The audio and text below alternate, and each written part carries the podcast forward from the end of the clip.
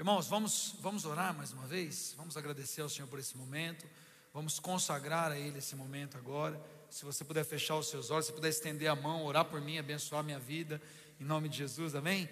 Pai, nós estamos muito felizes por estarmos aqui, nós realmente estamos alegres, Senhor.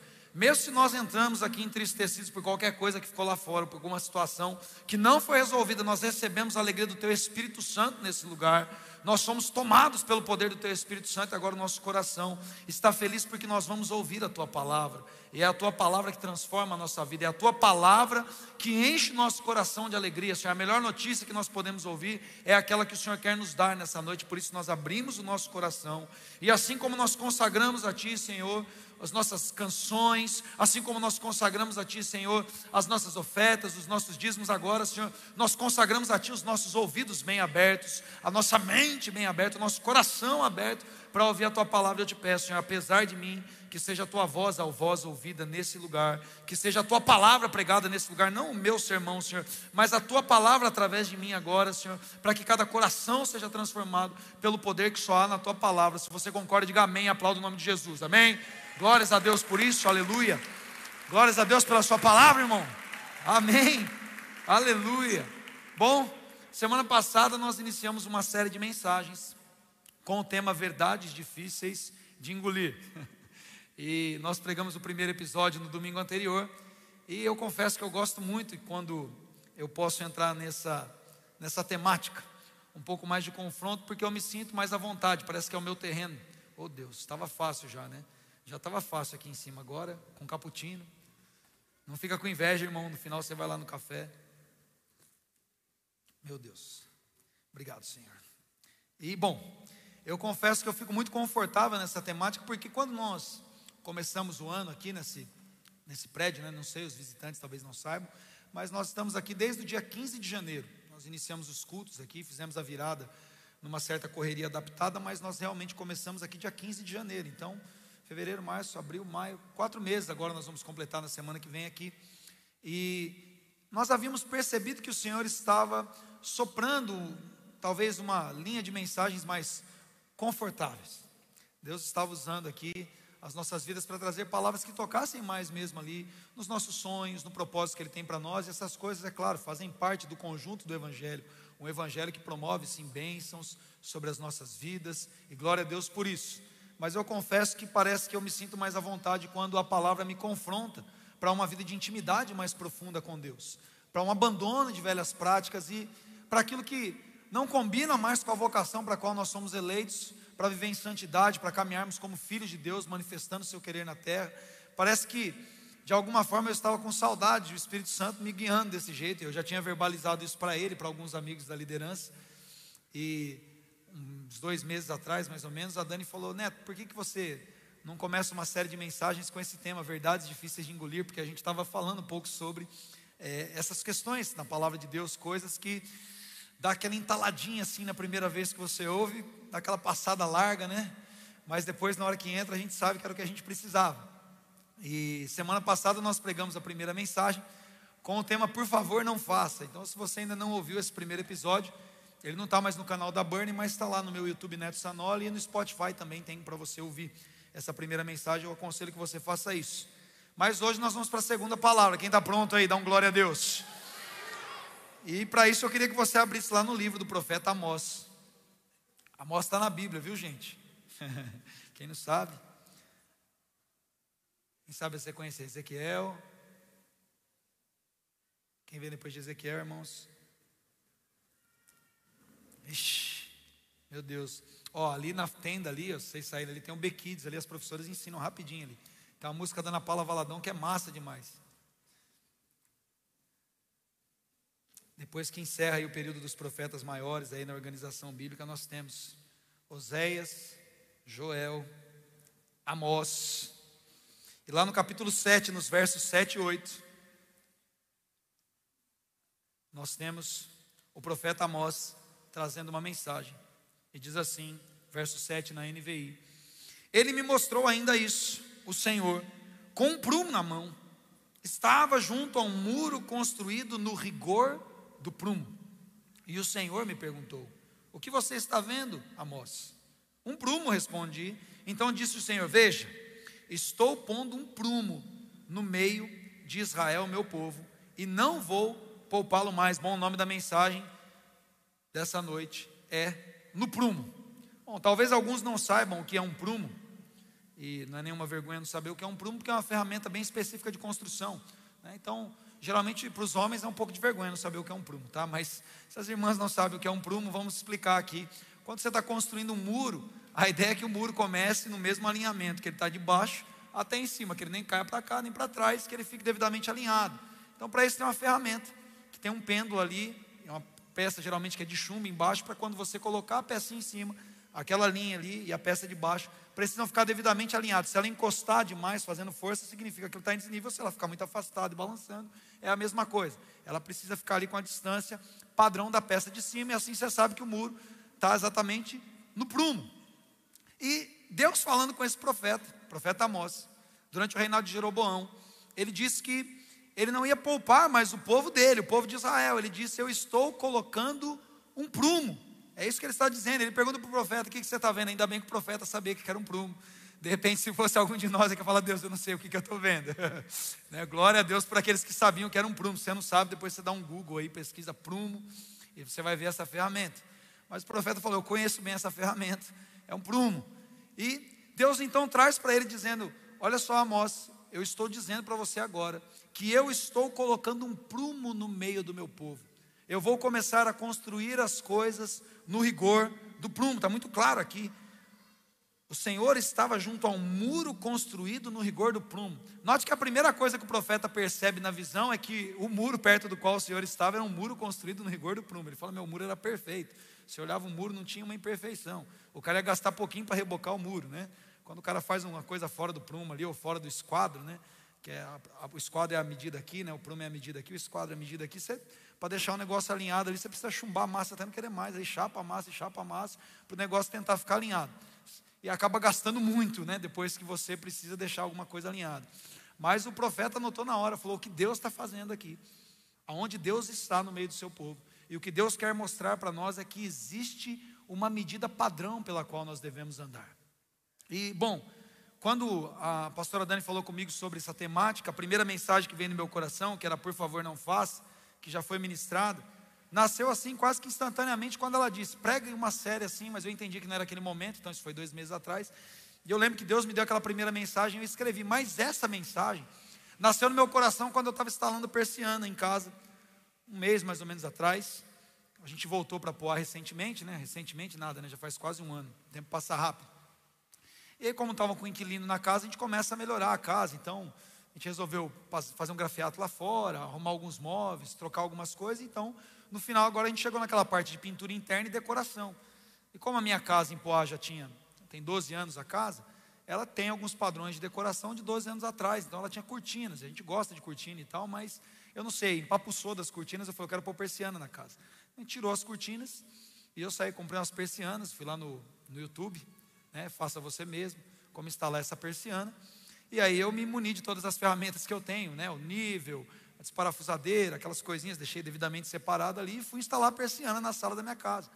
E bom, eu comecei a instalar essa persiana, então, e na hora que eu terminei de instalar no, no, com nível, né, não um prumo, obviamente, é uma outra ferramenta, mas eu coloquei o nível lá, tirei tudo certinho, olhei, falei, cara, tá perfeita.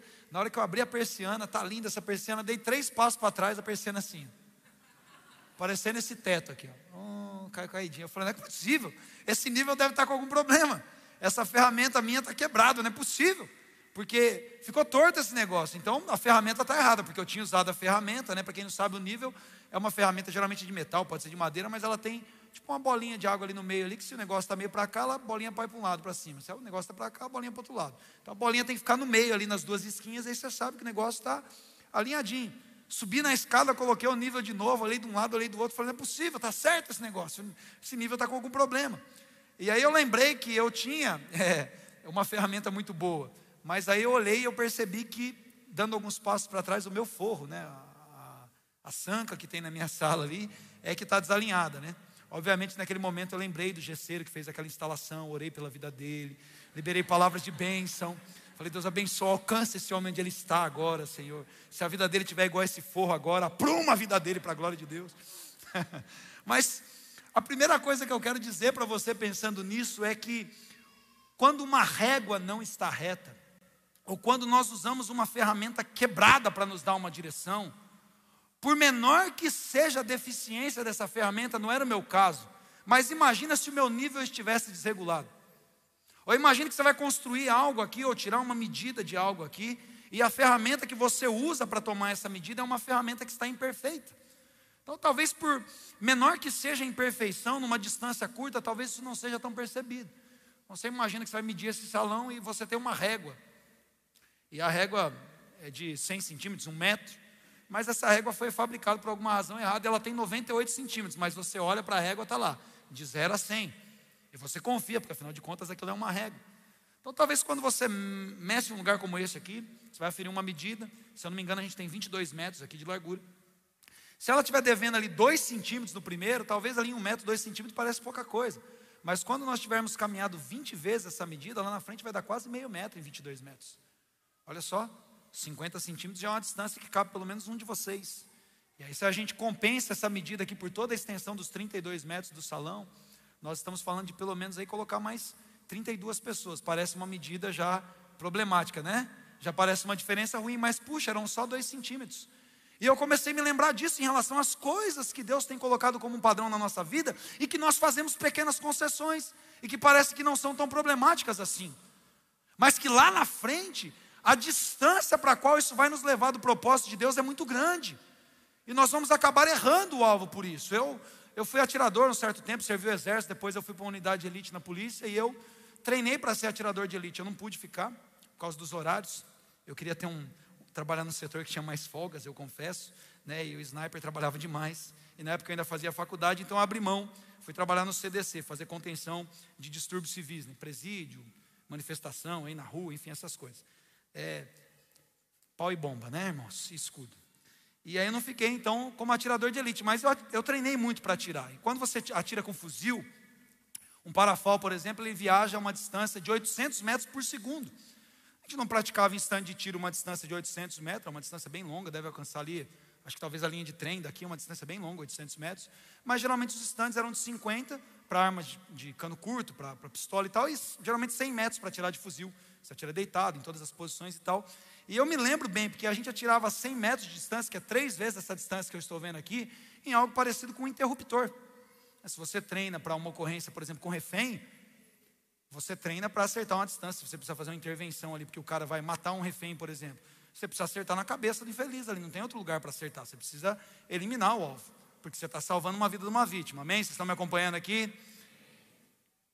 Então a gente treinava para isso. E quando você vai treinar, você sabe que você tem que controlar a respiração, fazer o apoio aqui na saboneteira, no ombro aqui, a posição que você deita, o tempo de respiração, tudo isso vai interferir na mira. Porque se você tirar dois milímetros da mira aqui, Lá na frente, esses dois milímetros podem se transformar. Eu não fiz aqui um cálculo de desvio perfeito para saber, mas pode ser que em 800 metros, esses dois milímetros aqui representem, vai lá, 1 metro, 6.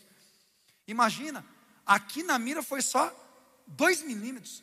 2 milímetros não é quase nada, irmãos. 2 milímetros aqui é a pontinha da unha que fica para fora do dedo aqui, que você está precisando passar o cortador aí, os homens, no caso, as mulheres não, fica bonitinho.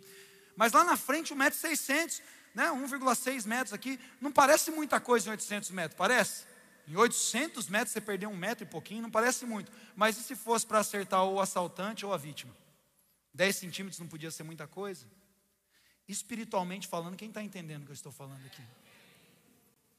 Muitas concessões que nós fazemos por usarmos medidas que estão erradas. Se uma mira tivesse desregulada, por exemplo, se uma régua tivesse desregulada, se um nível, se um prumo tivesse desregulado, você olhar o negócio e achar que está perfeito, mas na hora que você fosse verificar com uma ferramenta correta, você ia ver o quanto você perdeu nisso. Imagina numa construção ampla. Imagina numa construção de 100, 200 metros, de um muro construído, um pequeno desvio aqui no começo pode representar uma distância muito grande no final. E Deus não deseja que você fique distante do propósito dele nem por um milímetro.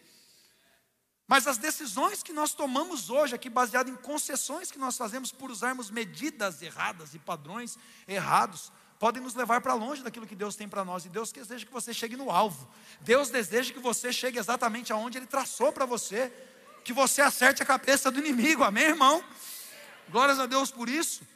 Então, a primeira coisa que Deus está dizendo para nós aqui nessa manhã é que Ele quer corrigir os nossos padrões de medida. Ele quer fazer com que você agora passe por uma ferição espiritual de ferramentas que você tem usado para definir quais são os padrões. Diga comigo assim: da minha, diga com convicção, da minha vida, e não da vida dos outros. Porque o grande problema é que quando nós ouvimos uma palavra como essa, nós pensamos, é mesmo, né? Ó, fulano começou a namorar lá errado, olha como que a vida dele está uma desgraça agora. Deus não está mandando você usar a régua para medir a vida dos outros. Deus está falando para você: eu quero consertar as ferramentas que você tem usado para medir a sua própria vida. Porque um grande problema que nós temos aqui é quando nós ouvimos uma palavra como essa, nós pensamos em tudo que está fora. Mas Deus disse para Amós: Eu estou colocando um prumo no meio de Israel. Deus está colocando o prumo dele, construindo as coisas no engordo, o prumo dentro dos nossos corações. É com o seu povo que ele fala, irmãos. O apóstolo Pedro fala sobre sofrimento, e um sofrimento por fazer o bem, ele diz: se o julgamento de Deus começa pela sua casa, o que será dos ímpios? O julgamento de Deus sempre vai começar por nós, irmãos. O juízo do Senhor sempre vai começar por nós, então pare de usar as réguas humanas, que muitas vezes trazem misericórdia para nós, mas justiça e juízo para os outros. Graça, bondade, paciência para nós, e a lei, a punição para os infiéis. Não, Deus está falando comigo nessa noite. Deus está falando com você nessa noite, que nós precisamos ter ferramentas retas. No caso da minha persiana, a ferramenta estava reta. E eu lembro que eu tive uma dificuldade ali na hora de medir, porque era uma persiana longa, né, de 2 metros e 20 mais ou menos, e eu não tinha uma régua suficiente para colocar. Né, você precisava de uma régua de alumínio, pelo menos, que aí você encostava aquilo na parede, para conseguir marcar os dois pontos. Você precisa de uma ferramenta contínua, para conseguir marcar o nível. Eu não tinha isso. Eu comecei a caçar, achei o varão da cortina, mas o varão da cortina é roliço, né? Então, a hora que você coloca aquilo ali, o negócio balança, eu sozinho, não tinha ninguém para me ajudar, o João tinha saído de casa, eu tentando medir 2,20 metros na escada aqui, imagina a cena, a dificuldade para fazer aquilo. Eu falei, puxa, eu preciso de uma régua de alumínio, que eu coloco a mão no meio dela aqui, eu coloco o nível, eu vou conseguir dar um jeito de fazer isso sozinho. Mas eu não tinha ninguém, eu lembrei que tinha a embalagem da persiana lá. Eu falei, ah, a embalagem da persiana parece que é firminha, né? É um plástico mais duro, né? que vem uma persiana pesada dentro, e peguei aquela embalagem da persiana. Mas na hora que eu coloquei o meu nível de metal em cima dela, o negócio fez assim, né? Que era uma embalagem de plástico. E ela não aguentou o peso do meu nível. E talvez esse seja o segundo problema que nós temos quando Deus está falando conosco, querendo colocar a nossa vida no prumo. Réguas frágeis não suportam o peso da glória de Deus. Os homens, eles criam as suas próprias réguas, irmãos. A religião tem mania de criar réguas para poder medir o nível de santidade, de intimidade, de comunhão. Mas uma régua que não é firme o suficiente, ela amassa com o peso da glória de Deus. Ela não pode mostrar para nós quais os padrões que Deus tem para a nossa vida. E nós vivemos debaixo da fragilidade de um sistema religioso completamente corrompido. Desde que Jesus veio estabelecer o padrão do reino de Deus, ele lidava com pessoas que tinham réguas frágeis, réguas que pareciam rígidas, mas quando o peso da glória de Deus vinha sobre elas, elas eram frágeis. Jesus olha ali para os homens que eram responsáveis por ensinar a lei e diz isso para eles. Em outras palavras, vocês com um mosquito, mas engolem um camelo. Vocês ensinam regras inventadas por homens, vocês atam fardos pesados aos homens, mas vocês rasgam a lei de Deus, criando as leis que são inventadas por vocês mesmos. Jesus usa o profeta Isaías para falar com os escribas, com os mestres da lei, dizendo: Vocês me adoram em vão, o coração de vocês está longe de mim. Vocês só têm uma pretensa, uma falsa religiosidade, mas que não transforma a vida de ninguém. Muitas vezes as réguas humanas para dizer se nós estamos vivendo em santidade, se nós estamos vivendo o padrão de Deus, são réguas que parecem firmes, mas quando elas são confrontadas com a verdade da palavra de Deus, elas desmoronam. Quais são as réguas dos homens, pastor? Ah, o tipo de roupa que alguém pode usar para parecer um crente, o corte de cabelo que alguém tem que usar, o dia que as pessoas precisam observar.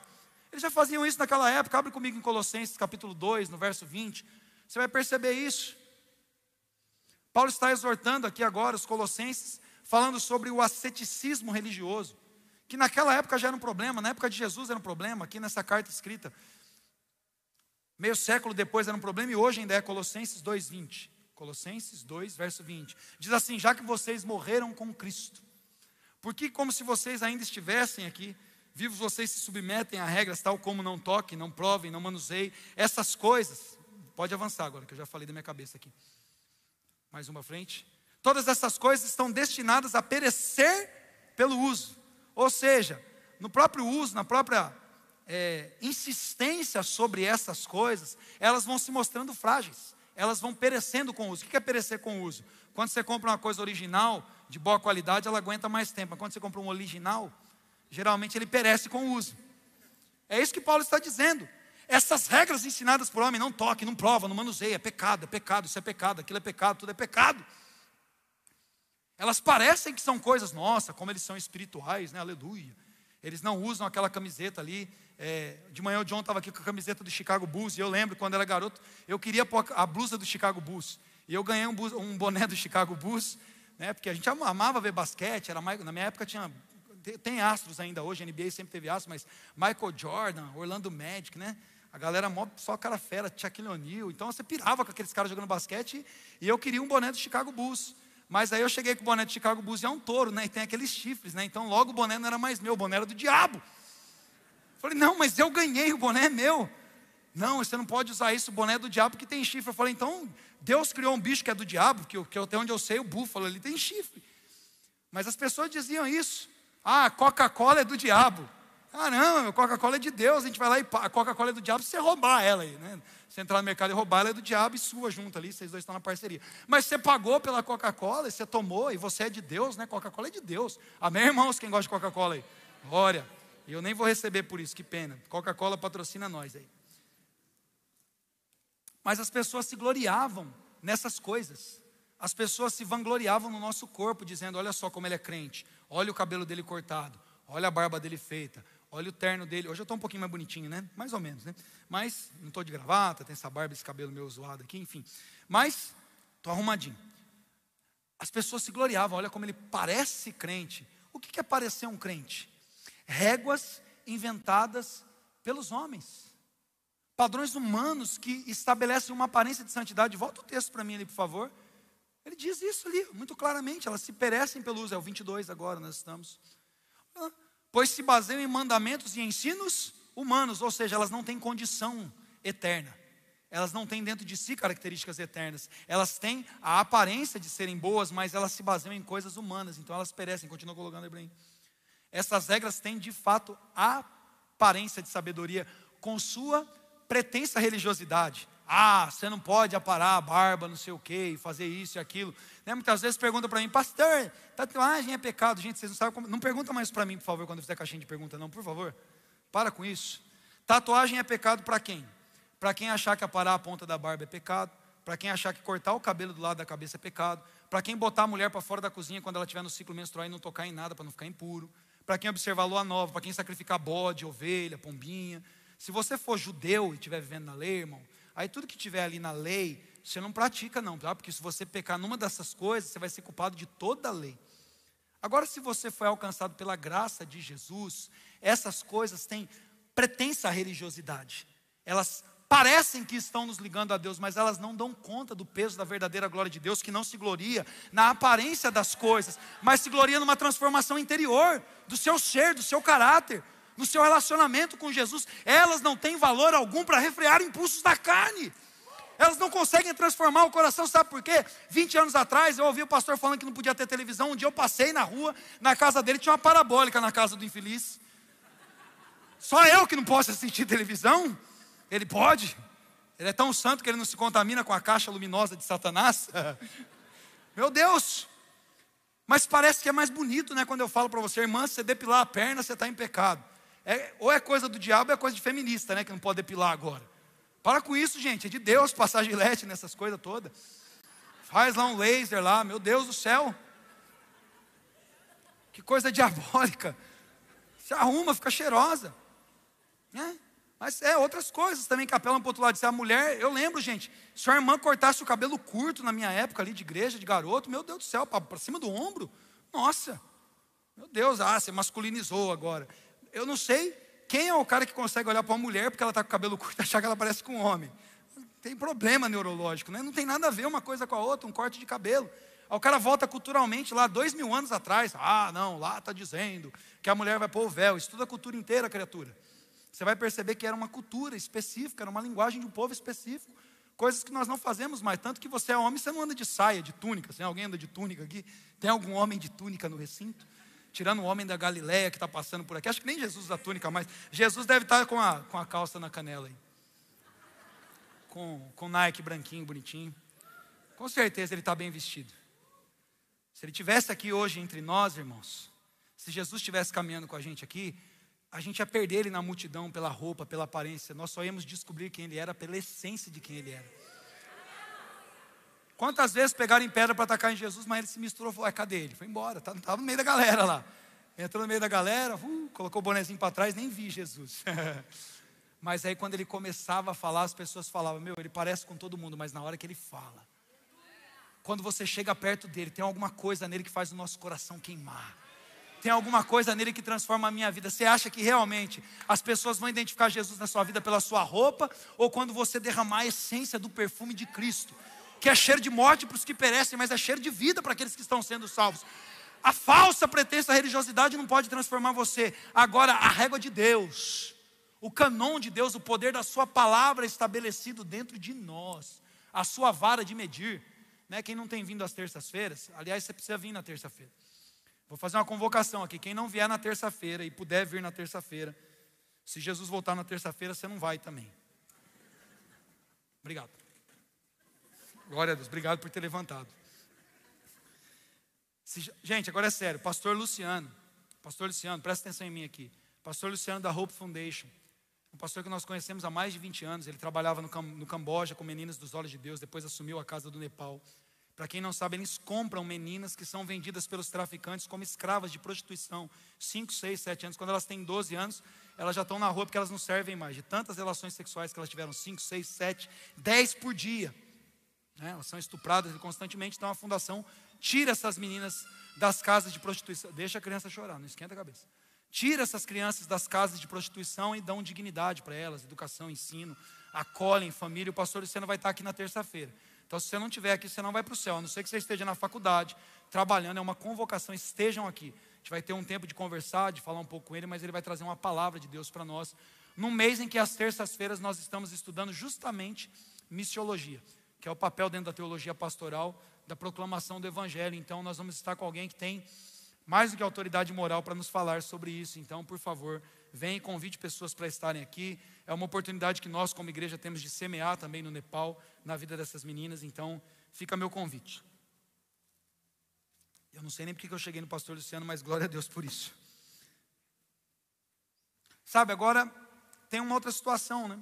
Quando eu instalei a minha persiana, voltando para a persiana aqui, eu tive essa, essa para quem tem toque, você imagina como, como que é triste essa notícia, né, de você dar dois passos para trás e ver a persiana desalinhada com o teto. Até que a minha mente, então, percebeu que o problema não era a minha cortina nova, ali a minha persiana nova, mas o meu teto.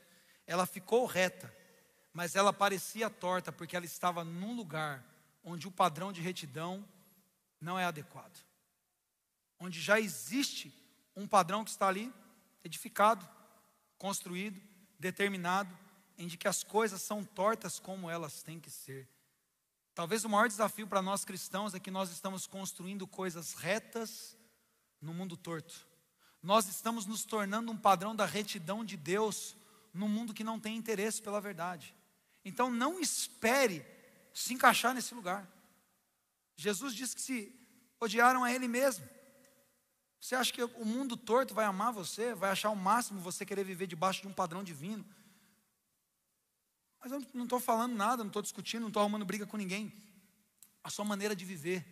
Sabe, uma das coisas que mais me chama a atenção é, eu gosto muito quando Pedro caiu, presta atenção, não vai, nossa, pastor, acha legal Pedro cair. É, quando Pedro caiu no momento ali da crucificação, me chama muito a atenção porque Pedro naquele momento era um homem que estava num processo de falha, né?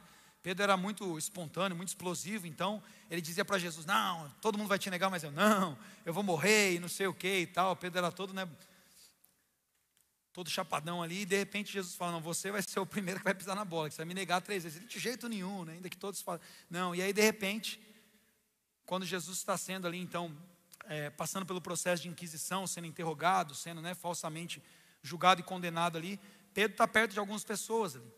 E a primeira pessoa diz: Ó, eu conheço você, ele é Galileu. Então você é um deles, você é um Galileu. E aí Pedro, não, não, de jeito nenhum, tal. Mas aí ele vai para uma fogueira e tem uma criada que tinha visto ele. E Pedro então está ali conversando com as pessoas e ela aponta o dedo na cara dele e fala: certeza que você é um deles, porque o seu modo de falar te denuncia. Isso me chama muito a atenção porque Pedro já estava tão impregnado por Jesus que até fazendo caquinha, o modo de falar dele denunciava que ele era de Jesus. Sabe qual é a minha oração quando eu vejo isso aqui? É que você, até nos seus momentos de fragilidade, quantos adolescentes nós temos aqui? Cadê os adolescentes? Cadê os jovens que vão vir para a conferência? Um fire, glória! Glória aí! Vocês deram glória agora burdoada em vocês. Até quando você estiver ali na baladinha, na escola, com a rodinha, e o interesse ali for você dar uma escorregada, alguém vai falar: Não, você é crente, né? Você é lá da igreja Burn. Eu já vi você num fire. Eu já vi você com as mãos levantadas na foto lá no Instagram. Você é de Jesus, né? E vai te constranger no pecado. Isso vai te proteger, porque a sua maneira de se comportar no meio das pessoas vai denunciar você até no momento de fraqueza. Glória a Deus por isso. E você não vai se encaixar mais no mundo torto. E você não vai conseguir mais se adequar para viver num padrão de um mundo que está descompassado, de um mundo que está desaprumado, desnivelado. Em casa eu confesso que eu dei um jeitinho, né? Eu sabia que não ia ter como eu quebrar o forro inteiro e, e reconstruir o teto, enfim, fazer tudo aquilo. Então eu desparafusei ali, o lado direito da persiana, dei uma descidinha, alinhei ela pelo teto. Como ela é mais, tem uma longitude aqui na hora que ela desce aqui, então dos lados aqui ficou parecendo que ela estava menos torta do que no teto, que no teto ela estava encostada com o forro. Então ficava muito na cara que ela estava ali a um centímetro. Então você via que aqui está com um, aqui está com dois, você olha e está torto. Eu dei umas duas marretadas, baixei ali, ficou retinho. Para os meus olhos ficou retinho. Deu uma enganada, né? Eu sei que do lado direito está um pouquinho tortinho, mas ficou menos pior. Porque eu nem ia desconstruir um forro inteiro de uma sala que tem lá 30 metros quadrados. Minha sala é grande, imagina. Não tem como eu desconstruir, desconstruir um forro por causa de uma persiana. Eu não vou fazer isso. Agora, na sua vida espiritual, se você precisar derrubar a casa toda, na sua vida nessa noite aqui, se você precisar desconstruir uma estrutura inteira que você tem vivido nela, para poder entrar debaixo do prumo de Deus, é isso que o Espírito Santo quer fazer. Não existe uma justa compensação de acertos para caminharmos com Deus. Deus odeia balanças desonestas. Provérbios 20, 10 diz isso. Deus detesta isso.